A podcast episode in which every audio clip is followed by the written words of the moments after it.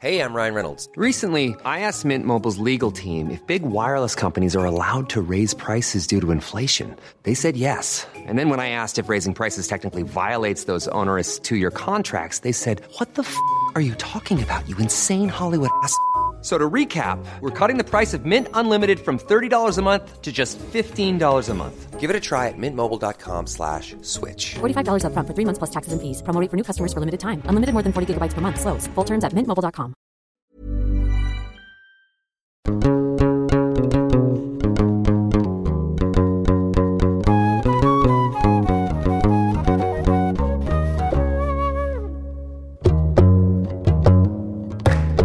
Bonjour à tous Aujourd'hui, je vous propose un épisode hors du commun, comme on les aime dans Jeans. Il va s'agir de croiser le contexte arabo-musulman avec une figure devenue commune dans les sociétés modernes, la drag queen. Une drag queen est un homme qui construit une identité féminine de manière exagérée, le temps d'un jeu de rôle. Il s'agit de forcer les traits féminins de façon théâtrale par le maquillage, le costume, le chant, la danse, le lip sync, l'imitation de toutes les caractéristiques que le monde moderne accorde au féminin. Il ne s'agit que d'une forme de travestissement et non pas d'une indication sur l'orientation sexuelle de l'homme en question. Il ne s'agit pas non plus de son identité de genre, car une drag queen n'est pas forcément une personne trans. Pour reprendre grossièrement les mots de la théoricienne du genre, Judith Butler, il s'agit plutôt d'une performance de genre, c'est-à-dire d'une manière d'exprimer le genre qui est mise en scène avec des gestes, des postures, des mouvements, des paroles. Les drag queens ont toujours fait partie de la sous-culture gay que les historiens de l'art ont appelé camp. Le camp est un humour espiègle, une autodérision qui permet aux hommes gays de rire des difficultés de leurs conditions dans une société homophobe. L'exagération du féminin, la théâtralité de la gestuelle, la vénération d'icônes féminines comme Mylène Farmer, le voguing comme danse identitaire ou l'engouement autour du concours de drague RuPaul's Drag Race sont autant d'éléments qui se rapportent au style camp. Lorsque ce sont des femmes qui deviennent des personnages hyper masculins, le temps d'un spectacle, on parlera alors de drag kings. A l'inverse du camp, on trouvera le style butch qui renforcera les conventions masculines rigides et le virilisme. Aujourd'hui, j'ai l'honneur d'accueillir pour en parler une personnalité extraordinaire. Yel s'appelle Rouha Makwir. Rouha, ça veut dire pêche en arabe. Dans le langage argotique, les pêches, vous le savez, c'est les seins. Dans le langage emoji, la pêche, c'est aussi le cul. Bon, et queer, vous savez ce que ça veut dire, quoi. Rohama Queer est une artiste tunisienne, militante LGBTQIA+, et féministe. Yel est l'une des plus grandes figures de la transidentité en Tunisie et s'identifie comme une personne non binaire. Yel est certifiée pour former et éduquer autour des questions d'identité et d'expression de genre et autour de l'orientation sexuelle. Yel écrit, design, pose pour des photos, prend des photos, dessine, stylise, réalise des performances et construit des univers visuels envoûtants. Très cher Queer, bonjour et merci d'avoir accepté l'invitation. Bonjour, bonjour, merci. On va commencer par évoquer le fait que malgré le caractère exceptionnel de cette combinaison, arabe, musulmane et drag queen, il a déjà existé dans l'histoire arabe et ou musulmane des individus dont l'expression de genre était à la croisée entre l'homme et la femme, notamment par le travestissement. Oui, oui, euh, on peut croiser facilement des, euh, enfin des, des passages qui parlent, euh, qui évoquent une pluralité de genres. On peut imaginer aussi un monde là où les frontières entre les genres étaient plus, plus estampées. Mais en tout cas, c'était pas toujours positif, c'était pas toujours. quand, quand on évoque ce genre de pluralité ou de, de transgression, ça n'a pas été toujours valorisé ou reconnu comme, euh, comme une expression ou une, identité de genre qui était valide à cette époque. Mais ce qui est bien, on a quand même des traces de ce monde-là où la binarité n'était pas aussi, euh, aussi polarisante ou aussi euh, dichotomique comme, comme 20, 20 années en arrière. Mais maintenant, en ce moment même, j'ai eu Abdelatif El-Banna et Ali Riehi euh, Adeli c'est un chanteur tunisien euh, qui était quand même euh, assez efféminé. Et à cette époque-là, euh, on n'apprécie pas sa féminité. Mais il était comme il était un chanteur, enfin hyper hyper créatif. Il avait une autorité qui dépassait quand même les remarques négatives. Il y a aussi Bessem Frali, la drag queen libanaise la plus connue au monde arabe, dans la zone MENA. La bonne nouvelle, c'est qu'il y a de plus en plus de drag queens qui percent dans le monde arabe et ou musulman, qui gagnent en popularité aussi. Je voudrais en évoquer quelques-unes. Il y a bien sûr la drag queen irako-britannique Glamrou, il y a aussi Sultana de Queen au Liban. Il y a Aja aux États-Unis, qui est d'origine marocaine, euh, caribéenne. Il y a la franco-marocaine Patricia Chotpis en France. Comment ça se fait qu'on rencontre de plus en plus de figures comme celle-ci aujourd'hui? Ah, Je pense parce que, parce que le drag, c'est un art qui devient de plus en plus mainstream. Et aussi, non seulement le drag, mais la culture queer, ça commence quand même euh, à susciter plus de débats. Il y a un peu plus d'acceptation aussi parce que les séries Netflix et euh, la génération euh, que, j'appelle génération Netflix et qui, est plus tolérante ou qui accepte plus la diversité et la pluralité grâce euh, grâce à leurs séries préférées, grâce grâce aux personnages qui qui figurent dans, dans ce genre de séries. Je voudrais aussi mentionner RuPaul, qui est probablement la drag queen la plus connue à ce jour grâce à son émission de télé-réalité qui met en compétition des drag queens. Sauf qu'en début 2020, il y a un scandale qui a éclaté dans l'émission RuPaul's Drag Race. La candidate irano-canadienne Jackie Cox a défilé avec un voile autour de la tête, qui était aux couleurs du drapeau américain. Et puis l'acteur Jeff Goldblum, qui faisait partie du jury, lui a demandé si sa religion n'était pas anti-sexualité et anti-femme. Du coup, je me pose la question, est-ce qu'il y a de la place dans le monde occidental pour les drag queens arabes et ou musulmanes? Est-ce que le monde du drag peut être raciste et ou islamophobe? Est-ce qu'on est obligé, d'ailleurs, de passer par l'Occident pour définir les drag queens? Ou est-ce que les drag queens arabes et ou musulmanes peuvent s'autodéfinir?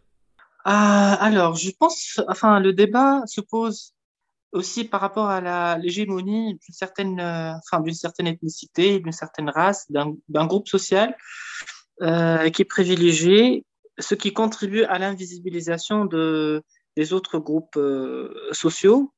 Euh, par exemple, le débat aussi se pose par rapport à la scène drag euh, black aux États-Unis. Plusieurs drag queens qui appartiennent à la communauté black disent avoir quand même été exclus, invisibilisés ou pas bien valorisés. Donc, je pense que le problème se pose par rapport à l'hégémonie d'une façon générale. Ici, je parle notamment de la suprématie blanche. Euh, donc, je pense euh, aussi les drag queens arabes, les drag queens, euh, les latinas, les, ne font pas d'exception parce que c'est un peu, enfin, c'est une dynamique qui, est présente partout.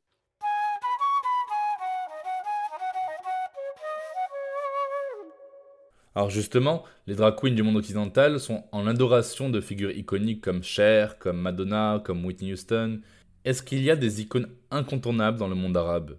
Je pense notamment aux divas comme Dalida, qui a vécu en Égypte, qui était une égérie pour la cause homosexuelle, puis à Nawal Zourbi, ou plus récemment au Liban, à Haifa Wahbe. Pourquoi c'est important d'avoir aussi des muses dans le monde arabe? Je pense qu'il y a quand même un sentiment de, euh, d'empowerment quand on est face à une icône qui, qui est euh, une femme euh, qui est célèbre, une femme qui est émancipée.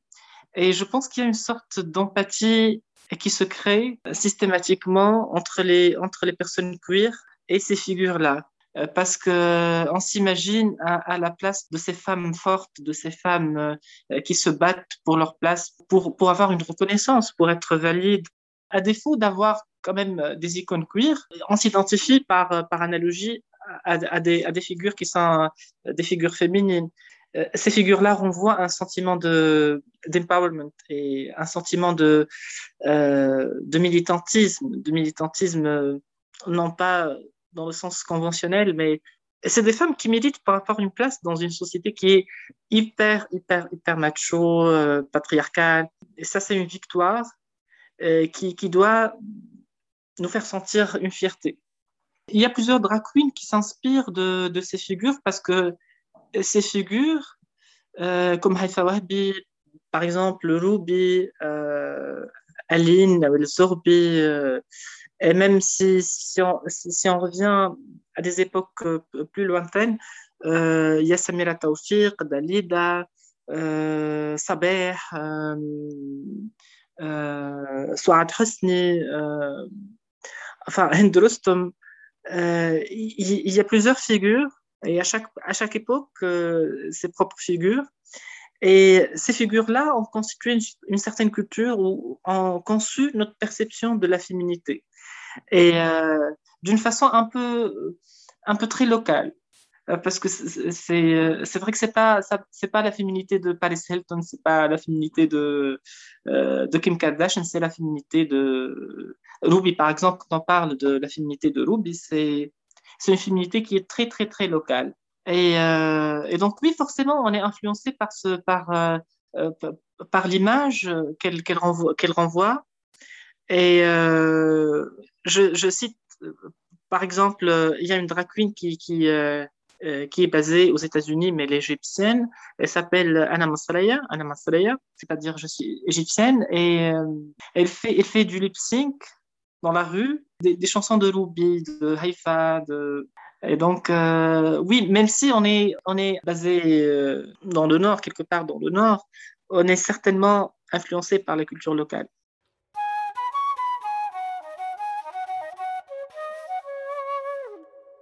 Alors, par pure curiosité, dans, la culture drag, je sais qu'il y a aussi des codes. Est-ce que vous pouvez nous en parler? Comment on choisit son nom de drag queen?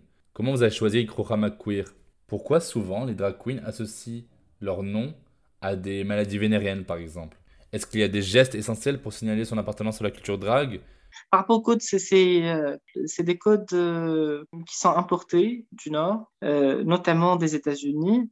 Mais il y a toute une génération qui est influencée par ce genre de codes. Et par exemple, même, en Tunisie, et dans la communauté queer, pas forcément entre drag queens, mais aussi dans la communauté queer, il y a la nouvelle génération qui, reprennent toujours des, phrases et des, des citations du show RuPaul Drag Race, par exemple, il y a un principe qui s'appelle euh, shade, mais enfin c'est une pratique qui, a l'air euh, qui a l'air bienveillant et je pense qu'elle l'est quand même, euh, mais qui, qui, est quand même euh, qui est basée sur le fait d'accentuer ou de, faire des caricatures de certains traits de caractère ou des, traits physiques de la personne qu'on veut faire du shade et euh, tu vois ça, par exemple, entre, entre les jeunes de la communauté queer en Tunisie. Ça commence à, à devenir populaire.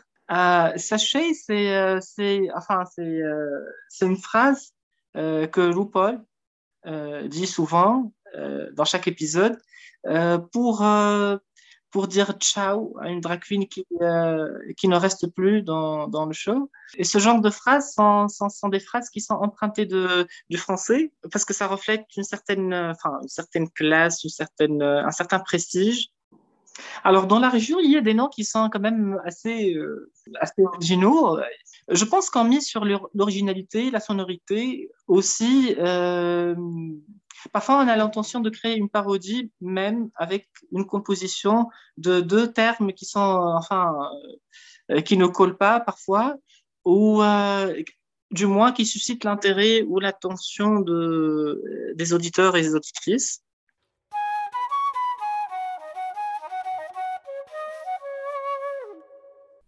Ma chère Roura, vous êtes une figure modèle des personnes racisées queer musulmanes. Vous vous identifiez aussi comme une personne non binaire. Est-ce que vous pourriez nous expliquer ce que ça signifie? La non-binarité, c'est avoir le droit d'exister entre les deux modèles hégémoniques, euh, le féminin et le masculin, de, composer avec les deux, tout en restant authentique. Pour moi, la non-binarité, c'était pas quand même une conception euh, euh, ultérieure, mais c'était quand même une réconciliation d'une expression qui, qui était déjà là parce que je considère que euh, tout au long de, ma vie, j'étais non-binaire, euh, du moins au niveau de l'expression, parce que la question d'identité ne se posait pas quand j'étais enfant ou quand j'étais euh, adolescente, euh, mais l'expression était quand même euh, euh, trop androgyne, était quand même visiblement non-binaire. début des vingtaines, quand j'ai voulu appartenir euh, à des cercles gays, notamment parce que j'ai côtoyé des, euh, membres de la communauté qui étaient, gays, mais qui étaient quand même assez virils, assez, euh, discrets. Et j'ai commencé quand même à endurer une certaine, forme de, discrimination, mais, à chaque fois, on, a essayé de me rappeler, de me comporter d'une façon, euh, d'une façon qui n'attire pas l'attention, d'une façon qui se conforme aux normes de la virilité, de la masculinité et tout. Et c'était quand même un fardeau qui, était très très très lourd parce que à cette époque-là, tout ce que je cherchais, c'est de me sentir valide au sein d'un groupe qui m'accepte tel que je suis. Après, j'ai commencé à réfléchir, j'ai commencé à, avoir quand même une rétrospective de ce que j'ai vécu quand j'étais enfant, quand j'étais adolescente, et j'ai constaté que toute la discrimination que j'avais subie était sur la base de mon expression. Cette expression émane euh, forcément d'un sentiment intérieur, euh, de, enfin, de vouloir exprimer une certaine féminité, d'une certaine androgynie. Je cherchais un, refuge, concrètement, euh, quand j'ai commencé à côtoyer des personnes gays, j'avais besoin d'un sentiment de sécurité, d'acceptation et euh, j'avais besoin de validation, euh, chose que je, n'ai pas trouvée euh, dans ces cercles-là, parce que ces cercles-là aussi, déjà, vivaient dans, dans une société qui n'accepte pas les expressions féminines, et pour, pour, pour eux, c'était une question de survie aussi, de garder un comportement accepté dans la rue, c'est une question de survie et voilà, euh, donc euh, à cette époque-là, j'ai commencé à, poser des questions par rapport à mon identité, par rapport euh, aux motifs réels qui poussent les gens à, m'agresser dans la rue, à m'exclure. C'était lié au genre, c'était pas lié à la sexualité. Parce que la sexualité était la face cachée aussi parce que je, quand même j'ai passé plusieurs années sexuellement inactive j'étais presque asexuelle. Mais pourquoi euh, euh, on présume toujours que j'étais homosexuelle sur la base de sur la base de mon expression de genre? Voilà. Et après, j'ai fait un deuxième coming pour dire que réellement, je ne m'identifie pas en tant qu'homme gay parce que cela ne reflète pas mon expérience, mon ressenti, mais je, je m'identifie plutôt en tant que personne non binaire. Et puis vous savez, avec toutes les discussions dans les cercles militants autour de l'importance des pronoms, je me suis demandé s'il existait des pronoms en arabe pour que les personnes queer, trans ou non binaires d'origine arabe et ou musulmane, de la même façon qu'on dit yel en français ou they en anglais, est-ce qu'on peut utiliser des pronoms en arabe? J'ai vu que vous utilisiez vous-même un néopronom qui est humunna, qui n'existe pas à la base euh, en arabe. Pour vous, pourquoi il est important que les autres respectent ce choix d'identification par des pronoms comme hiya ou comme le néopronom humunna je vais commencer par les débuts parce que mon intérêt par rapport au langage et la langue, euh, c'est quelque chose qui est venu en pratiquant. Euh, alors, la langue arabe et aussi le tunisien est fortement binaire. C'est une langue qui, qui n'a pas quand même euh, de marge entre les deux genres. Au début, j'ai laissé le choix pour, euh, pour m'adresser au masculin ou au féminin, j'avais découvert que la majorité des, des, gens optaient quand même pour le masculin, parce qu'il était quand même pour eux le plus visible, parce que je garde toujours la barbe. C'était difficile quand même, pour, même pour les personnes qui m'étaient très proches, de, de s'adapter à cette nouvelle identité de genre, euh, nouvelle, enfin, cette nouvelle révélation. Et donc, à un certain moment, j'ai voulu imposer le féminin. Parce que quand j'ai laissé le choix, euh, la majorité ont, voulu quand même garder le masculin et en fait abstraction de, cette féminité que je réclame, que je, euh, que je veux valoriser. Alors, donc, j'ai mis quand même euh, le féminin et j'ai cherché, quand même à introduire un nouveau pronom, les terminaisons en arabe qui, qui renvoient à la féminité. le fait d'inclure cette lettre avec le masculin, c'était quand même euh, assez pertinent comme choix pour avoir quand même les deux genres et pour, peut-être euh, peut-être être plus inclusif. Au respect du pronom qu'on choisit, nous, en tant que personnes euh, trans, c'est très important parce que tout le process de transition sociale se base sur cette acceptation, sur cette validation. Si notre, enfin, si notre genre, si notre identité de genre n'est pas valide au sein de la langue, euh, c'est-à-dire qu'elle n'est pas valide. qui n'a pas lieu d'être. Et donc, euh, c'est pour ça que euh, la langue, c'est une grande bataille et c'est l'une des, euh, des, des, batailles les plus essentielles. Et donc, déjà, il faut libérer la langue, il faut la, enfin, il faut l'épurer, il faut, il faut, il faut la revoir, il faut, aussi critiquer ce que la langue impose comme principe, comme par exemple le masculin générique dans la langue française ou dans l'arabe. C'est quand même euh, inacceptable. Toute identité ou performance transgenre est interdite dans les pays musulmans comme la Malaisie, la Jordanie, Brunei, le Liban, en Oman et puis le Koweït, qui depuis 2007 a amendé l'article 198 de son code pour condamner à un an de prison les personnes qui, je cite, imitent en quelque sorte que ce soit le sexe opposé. Aux Émirats arabes unis aussi, des campagnes de sensibilisation exhortent les boyettes, fusion des mots anglais boy et du suffixe féminin arabe et, à afficher plus distinctement leur féminité. Pourquoi le monde, et particulièrement le monde arabo-musulman, déteste la non-binarité? Premièrement, euh, nos sociétés, c'est des sociétés qui, sont basées sur l'hierarchie, sur la ségrégation entre les deux genres et euh, enfin, sur la ségrégation euh, premièrement, et après le fait d'assigner un statut social enfin, au premier sexe et au deuxième sexe, comme disait Simone de Beauvoir. Et on avait besoin quand même d'avoir deux groupes, deux groupes sociaux, à chaque groupe une responsabilité sociale et une hiérarchie qui classe, qui classe les genres le fait de, de, de se réclamer non-binaire ou de réclamer la non-binarité, c'est-à-dire de s'opposer à ce système, au fondement même de ce système.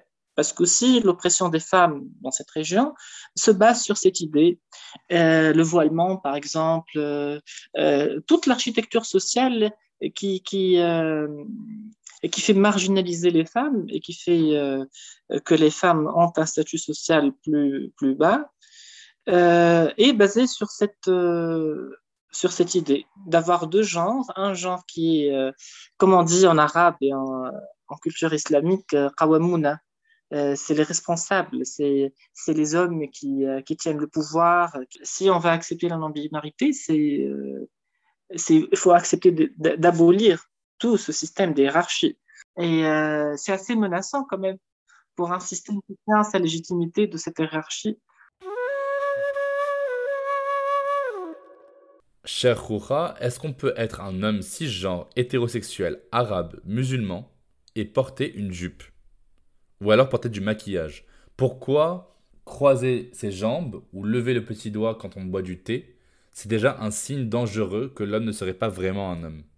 Parce que j'ai constaté quand, quand, quand, on me pose cette question par rapport par rapport à l'imitation, par rapport euh, au théâtre, par rapport, euh, euh, par rapport au drag, on dit souvent que euh, euh, l'expression féminine ou, exprimer une féminité, c'est toujours inacceptable. Euh, ce qui est faux, parce que on peut constater par exemple qu'il y a des, enfin, des hommes de théâtre qui sont cisgenres et sexuels et qui sont quand même connus ou qui, qui, quand même, qui jouent des personnages féminins. mais le trait commun entre ces, ces acteurs, c'est introduire le féminin qui fait rire, euh, une caricature du féminin. Aussi, il y a ce comportement entre, entre les hommes machos, quand on veut ridiculiser quelqu'un et on fait des gestes féminins, c'est euh, euh, non seulement accepté, mais c'est quand même euh, c'est assez marrant. Euh, quand on donc c'est pas le féminin qui c'est pas imiter le féminin ou dégager une féminité ou exprimer une féminité mais euh, si c'est fait pour rabaisser le féminin, pour agencer quelque chose de féminin pour faire rabaisser quelqu'un, c'est accepté. Mais euh, euh, si c'est pour valoriser le féminin ou pour le mettre en valeur, surtout par des personnes queer, là, ça devient menaçant. Est-ce que vous pouvez nous parler du dilemme des personnes musulmanes qui voudraient exprimer leur féminité à outrance ou à l'inverse, étouffer leur expression de genre pour se ranger dans la pratique de leur religion? Alors, je pense que c'est une affaire de, c'est une affaire d'interprétation parce que il y a un hadith utilisé comme euh, comme fondement pour les lois qui discriminent contre les personnes trans au pays du Golfe, je pense. Je ne me rappelle plus du hadith, mais c'est tashabah, c'est le fait de ressembler, de d'imiter le masculin ou le féminin, ou le fait de transgresser. Mais après, il y a des interprétations, il y a des, des personnes, il y a des chercheuses et des chercheurs qui creusent dans notre patrimoine pour dire que ce n'est pas le seul texte euh, sur lequel on doit s'appuyer pour, euh, enfin, faire une lecture, pour, euh, pour, pour, voir si c'est accepté par, le, par, la religion, par la religion ou pas.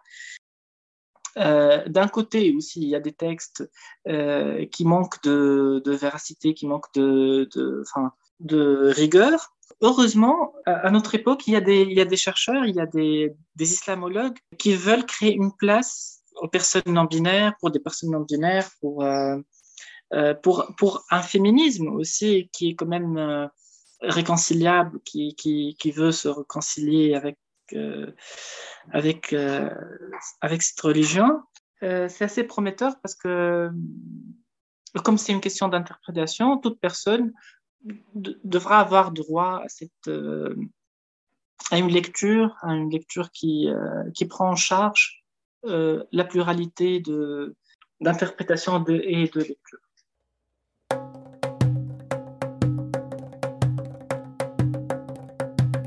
Nous allons conclure mais avant, dans chaque épisode de Jeans, on déconstruit ensemble un mythe ou un mytho qu'on m'a dit ou que j'ai souvent entendu. Des jeunes parents libanais très progressistes habitant à New York m'avaient dit un soir Il y a un spectacle trop sympa de drag queen à East Village, tu devrais aller le voir, c'est impressionnant. En revanche, j'emmènerai jamais mes enfants voir ça, hors de question. Qu'auriez-vous répondu à ma place? C'est aussi l'emprise que les parents euh, veulent maintenir par rapport à, leurs enfants et qui est quand même assez, euh, assez alarmante. C'est une des dimensions les, les, plus marquées, c'est de vouloir approprier ces, enfants, décider de, leur orientation, de leur, euh, de leur vécu, de, de, les faire ou de, les concevoir à leur image. On, veut avoir des, extensions de, nous-mêmes quand on fait des enfants, comme si c'est, on veut, on veut quand même avoir une extension pour perdurer dans le temps. Et ça, c'est très grave. Il faut, toujours rappeler que la plus grande influence, la plus grande emprise qu'on a sur notre culture, euh, c'est euh, c'est la domination de la culture hétéro-cisgenre. Si l'orientation sexuelle était contagieuse, j'aurais été quand même hétérosexuel, euh, cisgenre. J'étais élevé dans une famille qui m'avait obligé de d'épouser le modèle enfin hétéro cisgenre et, euh, et ce n'est pas uniquement une influence mais c'est une obligation c'est une contrainte alors si on parle de, cette question ou si on a peur que les drag queens influencent ou les drag queens ou les personnes queer influencent le reste de la population il faut se dire que le reste de la population est, en train non uniquement non seulement d'influencer les personnes queer, mais les contraindre. Merci mille fois, cher Ouhama Queer, de nous avoir éclairé sur la figure de la drag queen racisée musulmane. Merci. Merci, merci, merci.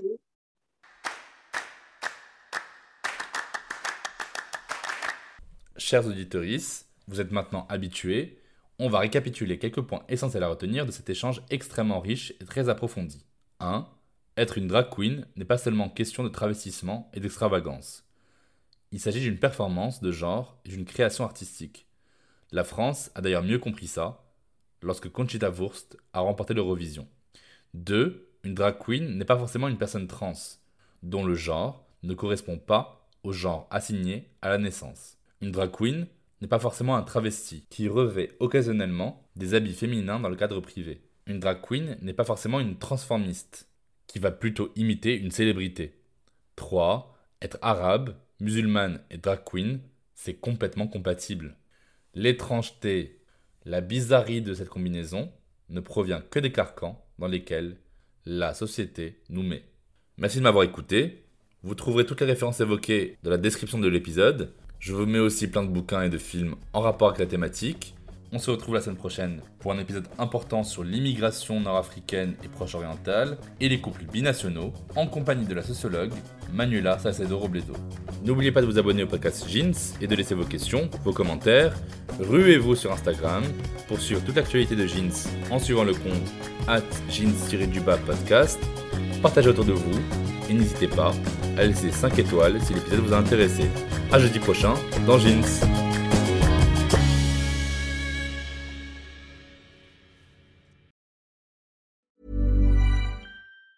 Hey, it's Danny Pellegrino from Everything Iconic. Ready to upgrade your style game without blowing your budget? Check out Quince. They've got all the good stuff shirts and polos, activewear, and fine leather goods, all at 50 to 80% less than other high end brands. And the best part? They're all about safe, ethical, and responsible manufacturing.